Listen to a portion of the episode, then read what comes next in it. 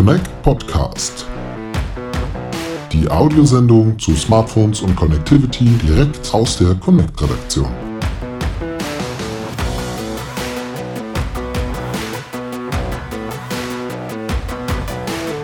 Hallo und herzlich willkommen zu einer neuen Folge unseres Connect Podcasts.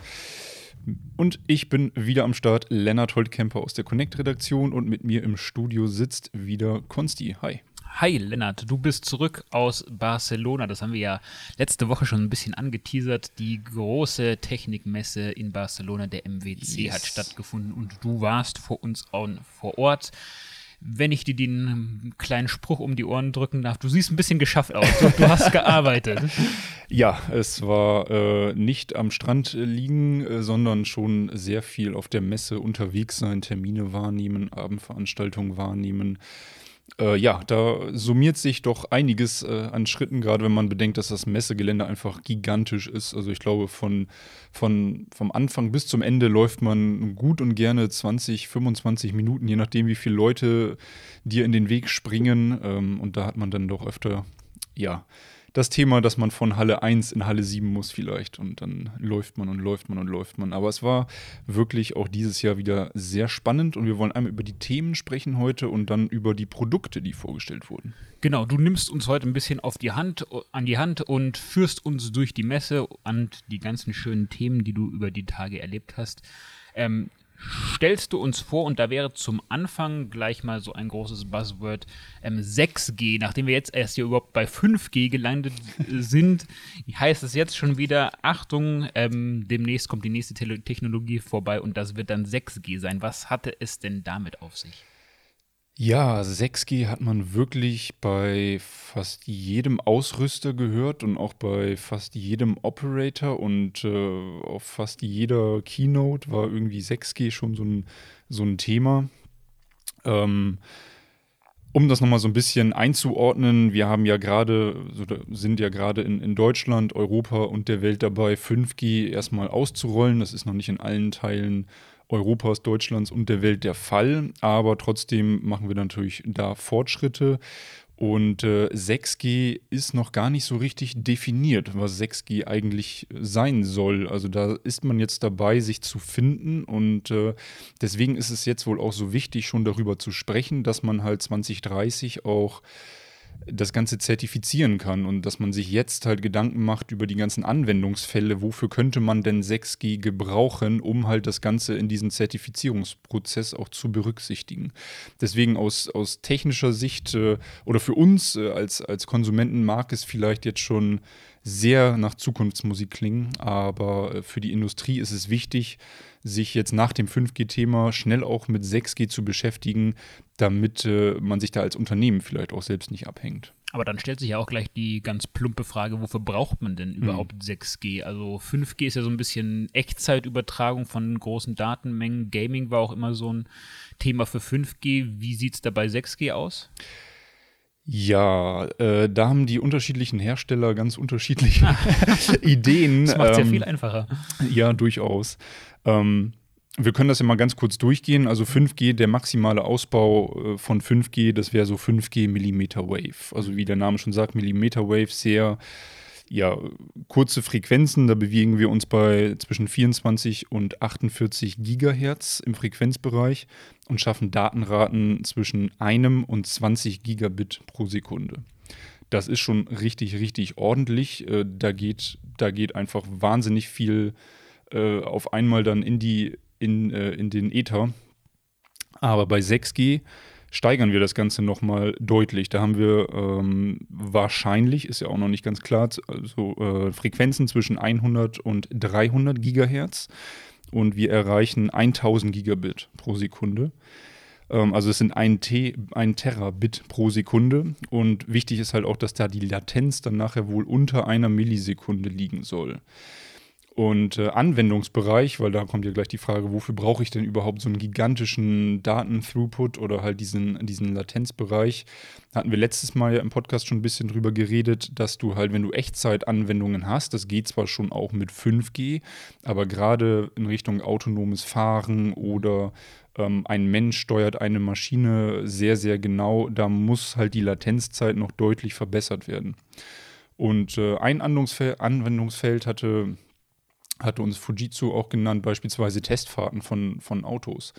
Die Testfahrzeuge sind ja vollgestopft mit Sensoren und äh, aktuell läuft es wohl so, dass die ganzen Sensoren halt auf Festplatten speichern, die ganzen Daten und dass dann irgendein armer Kerl am Ende des Tages die Festplatten nimmt, einfach aus dem Fahrzeug einbaut, in irgendeinen Rechner steckt und dann wahrscheinlich über die ganze Nacht oder noch länger die Festplatten einfach die Daten übertragen. Also Terabyte an Daten. Und das wäre mit 6G natürlich so innerhalb von ja, einem Fingerschnipp erledigt, dass die Daten halt sofort drahtlos auch auf dem Server liegen. Aber anhand solcher Anwendungsfälle merkt man halt schon, ähm, es macht Sinn, sich jetzt schon damit zu beschäftigen. Ähm, würden wir mal annehmen, die ganzen Hersteller könnten sich schnell auf gemeinsame Anwendungsfälle einigen und wofür das Ganze in Zukunft gedacht sein sollte, was wäre so die Timeline? Wann, wann könnte man so grob erwarten, würde man wirklich mal tatsächlich was von 6G auf dem Markt sehen? Also die Zertifizierung soll wohl so um 2030 passieren, deswegen macht man sich jetzt gerade Gedanken über Anwendungsfelder und äh, was man dafür benötigt, also welche Frequenzen man benötigen äh, müsste für halt diese Anwendungen, die dann ja, sich die Industrie dafür ausdenkt. Und äh, dann wird man sehen, wie lange das nach 2030 halt dauert, bis halt die ersten richtigen Use Cases draußen auf der Straße äh, vorhanden sind. Auf dem MWC hat man schon einige Showcases gesehen, die, ja, ich glaube auch eher so, also die, die viele davon haben halt auf 5G Millimeter Wave basiert. Ähm, Ericsson hatte da was gezeigt, die hatten halt also eine 5G-Prototyp, äh 6G-Prototyp-Antenne da stehen in, auf ihrem Stand und haben halt schon 100 äh, Gigabit pro Sekunde da durchgejagt äh, und Latenzen erreicht von unter einer Millisekunde. Das war so der ja, der erste Schritt in die, in die Richtung. Nokia hatte auch was sehr Spannendes auf ihrem Stand. Ähm, die haben auch mit Millimeter Wave gearbeitet.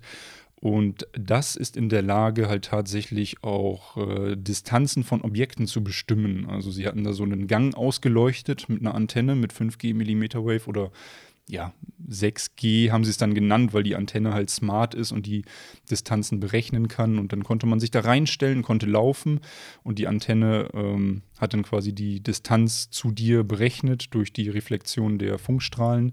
Und dann äh, hatte man so eine Lichtwand, wo dann so ein Klavier gespielt hat, gerade mit in den Tönen dann, wo du gerade gestanden bist, konntest also vor und zurück gehen und das Klavier hat halt entsprechend Töne gespielt.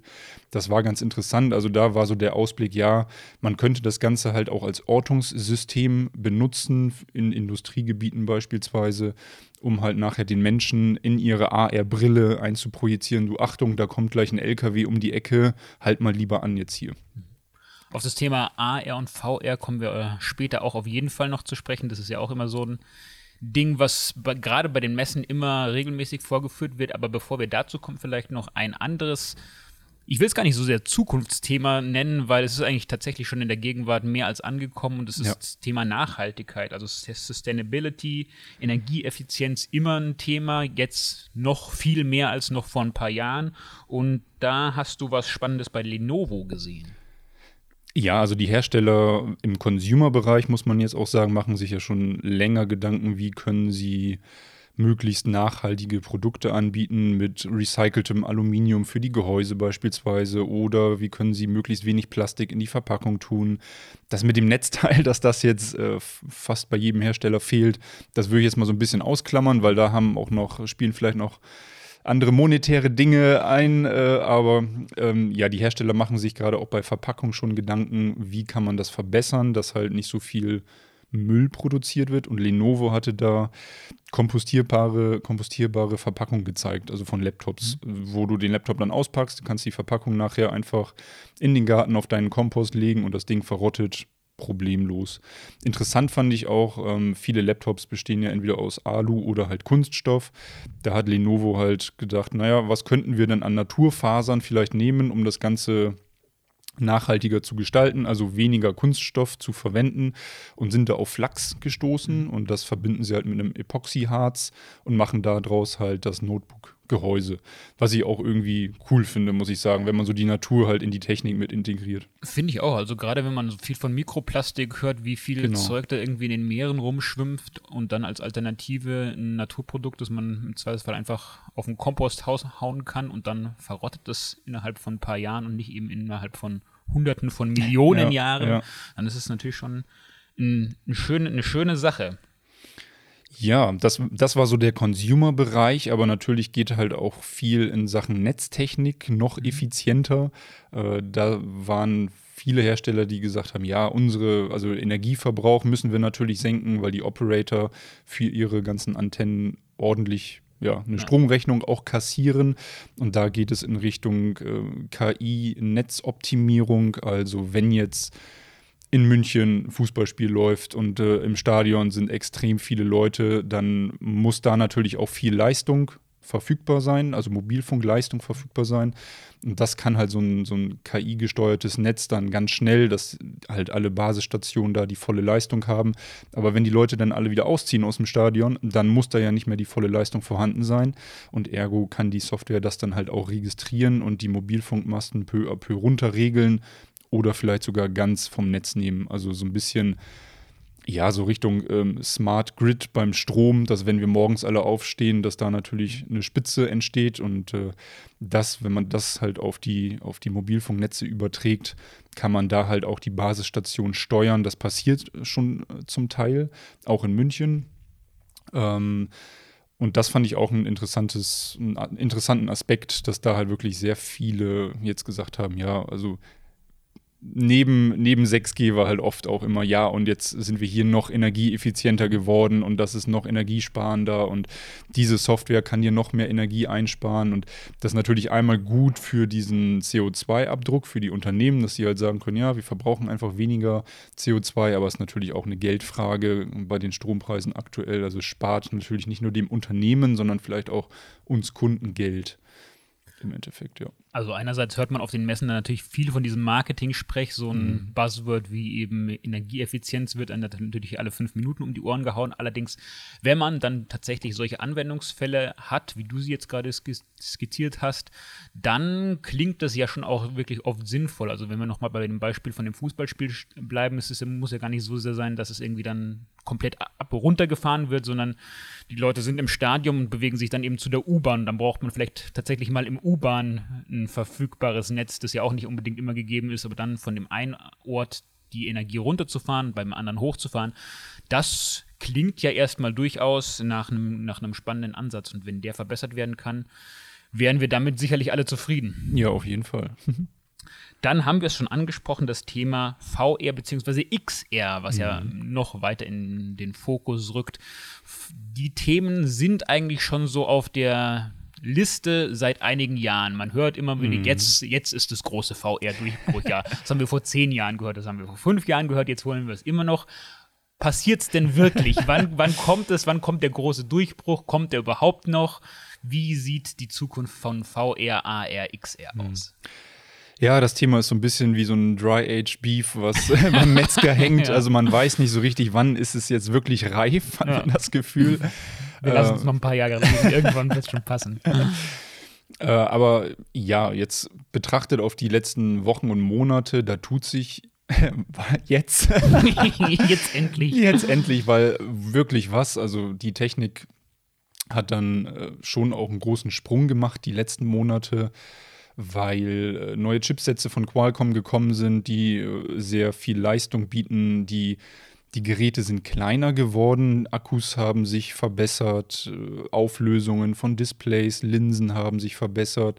Es gibt mehr Spiele auf den Markt für VR, also mehr, mehr Entwicklungsstudios und äh, ja, also da sieht man schon, es passiert mehr, die Produktvielfalt, die, die steigt auf jeden Fall. Und die Preise sinken. Und das ist halt auch was, wenn du jetzt eine VR-Brille für ja, 400, 500 Euro kaufen kannst, das war halt früher teilweise, die Dinge haben einfach über 1000 Euro gekostet.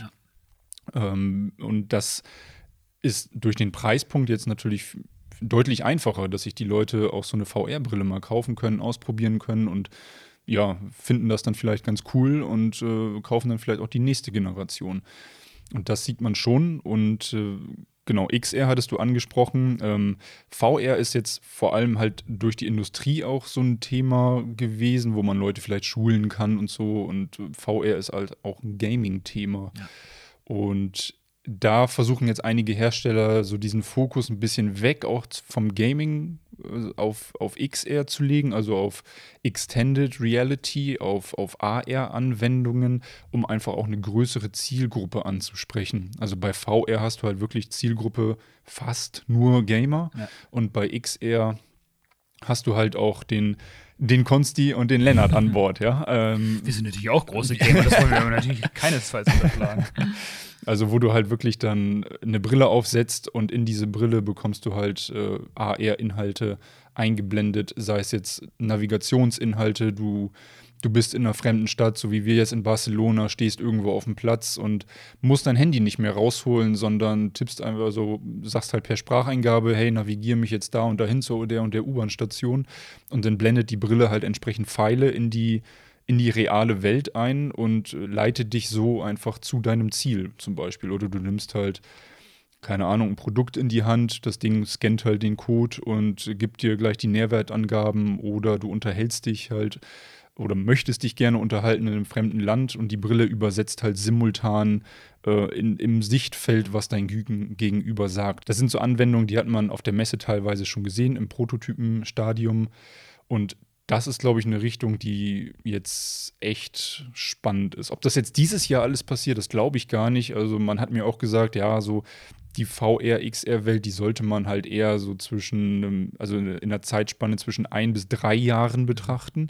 Letztes Jahr war wohl eher so ein, ja, war es wohl eher relativ flach, was das angeht, was die Steigerung angeht, aber in diesem Jahr durch bessere Chipsätze, erschwinglichere Technik wird das Ganze wohl deutlich Fahrt aufnehmen. Gerade der Punkt von dem geringeren Gewicht macht da natürlich auch eine Menge aus. Also irgendwie an einem Flughafen oder einem Bahnhof mit einer AR-Brille rumzulaufen, die ein gutes Kilo wiegt und den ganzen Kopf ja. ähm, überstülpt, ist natürlich einfach nicht praktisch. Wenn die Dinger mal wirklich klein und auf eine tatsächliche Brillengröße Größe zurückschrumpfen, dann ist es natürlich nochmal eine andere Sache. Dann, dann wird es auch für den Massenmarkt sicherlich spannend. Aber du sagst eher noch nicht dieses Jahr darauf hoffen, sich schon das komplette Ding holen zu können, sondern es wird wohl eher noch ein bisschen länger brauchen. Ja, gerade so Richtung Extended Reality wird es wahrscheinlich schon noch ein bisschen dauern, aber in dem Jahr sind auch noch einige spannende VR-Produkte wohl in der Pipeline, gerade von Meta. Da munkelt man, dass dann noch eine neue Quest kommt. Okay. Und äh, ja, da muss man mal sehen, wenn man die aufhat.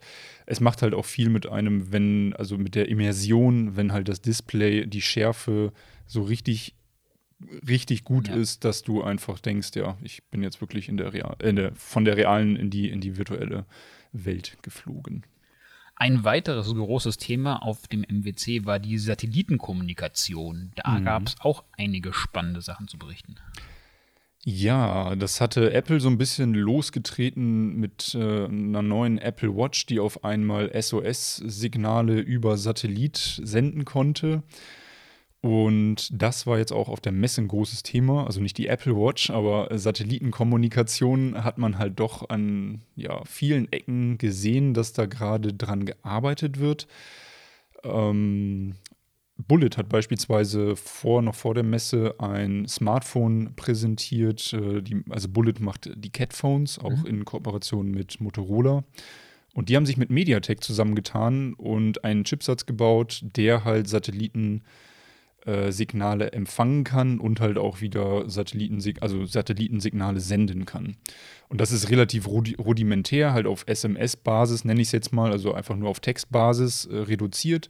Also wenn ich halt wirklich irgendwo äh, weit ab vom Schuss vom, vom mobilen Netz bin, dann kann ich immer noch texten oder meinen Standort senden oder halt einen Notruf über so eine Textfunktion absetzen. Das Ganze gibt es auch als Dongle, was ich mir dann an den Rucksack hängen kann und mein normales Smartphone damit verbinden kann.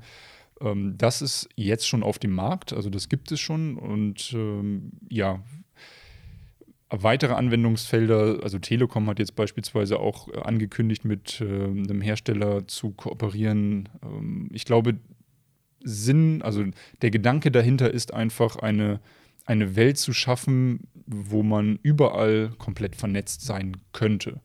Also jetzt nicht nur in der Stadt, nicht nur im Auto oder in der Bahn, sondern halt auch auf dem Berg oder ähm, auf dem Schiff, also an Orten, die sehr abgelegen sind.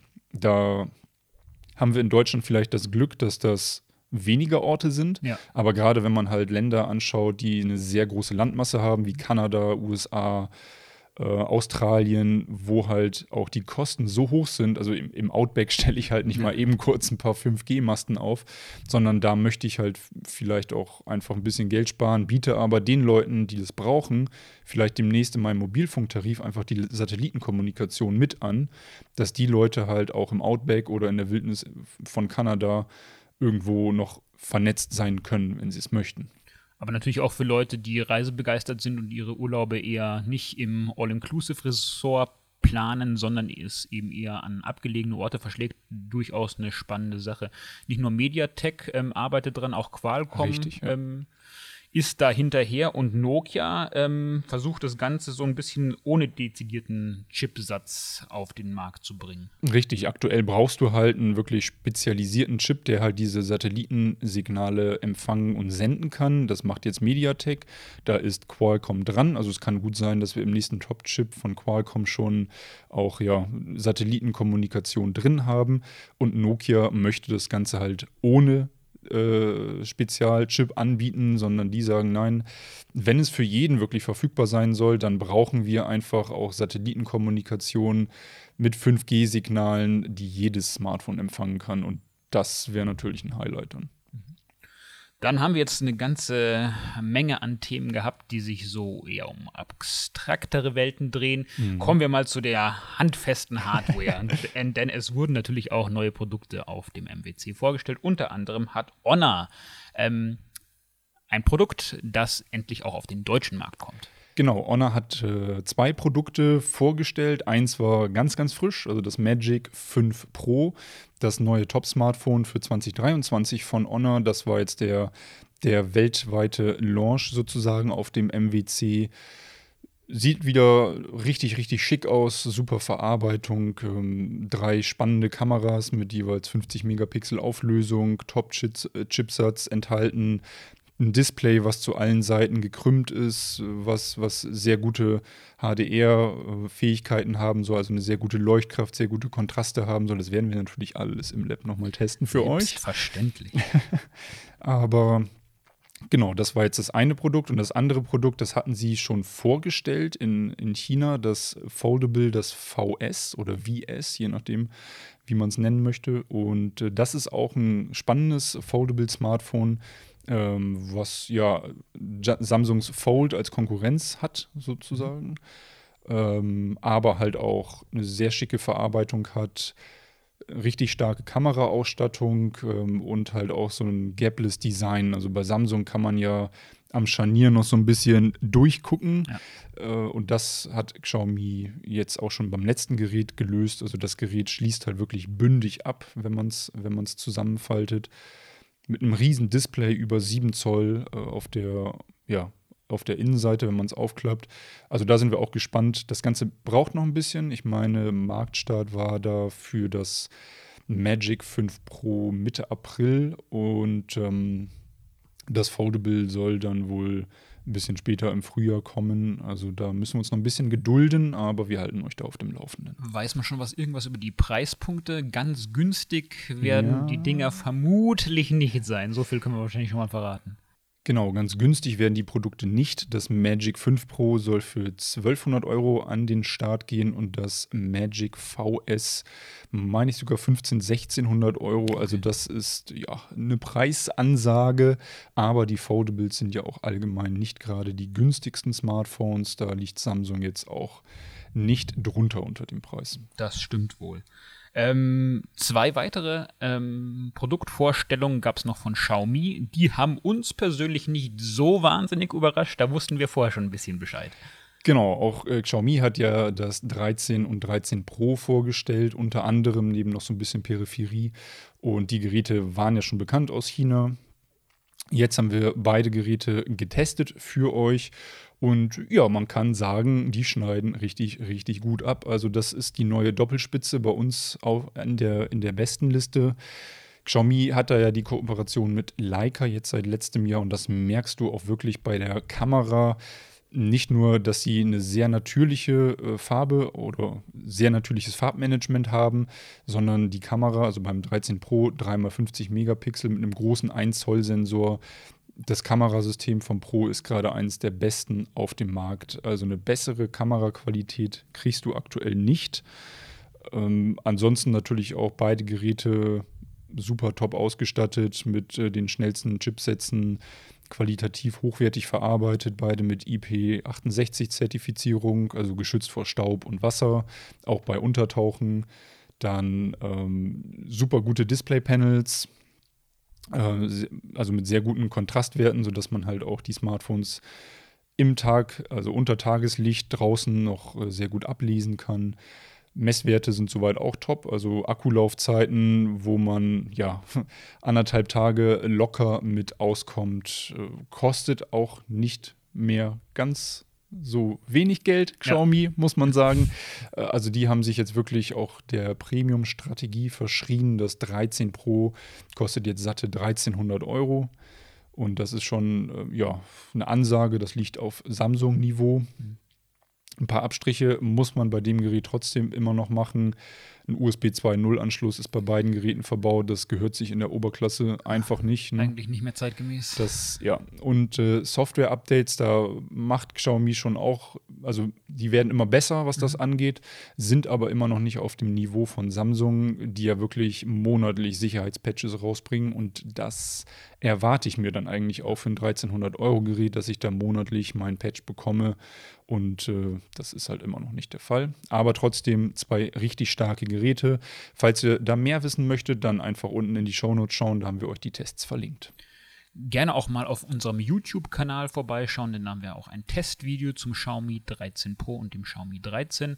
Da seht ihr die beiden schicken Smartphones auch nochmal in all ihrer Pracht und kriegt die ganzen Infos nochmal zum Durchlesen natürlich, wie Lennart schon gesagt hat, unten in den Show Notes nochmal angeheftet. Und das war es eigentlich auch schon fast wieder für diese Woche. Jo, vollgepackt mit Tech und Zukunftsausblicken. Dann hören wir, wenn ihr wollt, uns nächste Woche wieder und dann freuen wir uns schon. Genau, dann schöne Zeit und bis nächste Woche. Ciao. Ciao, ciao.